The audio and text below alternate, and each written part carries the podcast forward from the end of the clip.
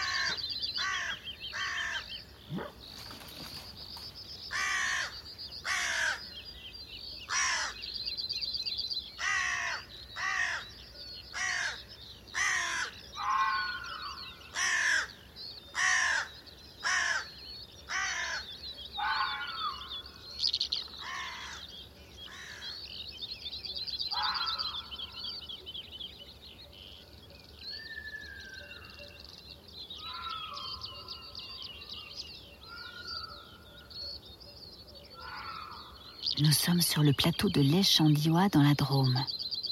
C'est le lever du jour en cette fin du mois d'avril. D'étranges appels parviennent dans l'écho lointain de la forêt. Une renarde est en quête de nourriture pour ses jeunes, en descendant de la montagne et alléchée par l'odeur et les glapis.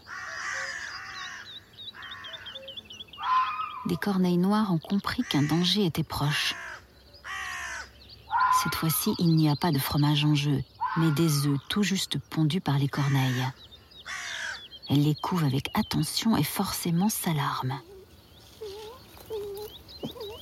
La renarde renifle, recherche, explore. Elle finit par lever la tête. Le nid est inaccessible. Les corneilles croisent de plus belle pour la repousser. Les deux oiseaux plongent même sur la renarde pour lui donner des coups de bec sur la tête. Le goupil n'apprécie pas du tout et pousse des cris déchirants. Désabusée et lassée, la renarde finit par déguerpir, laissant le couple de corneilles reprendre sa couvaison.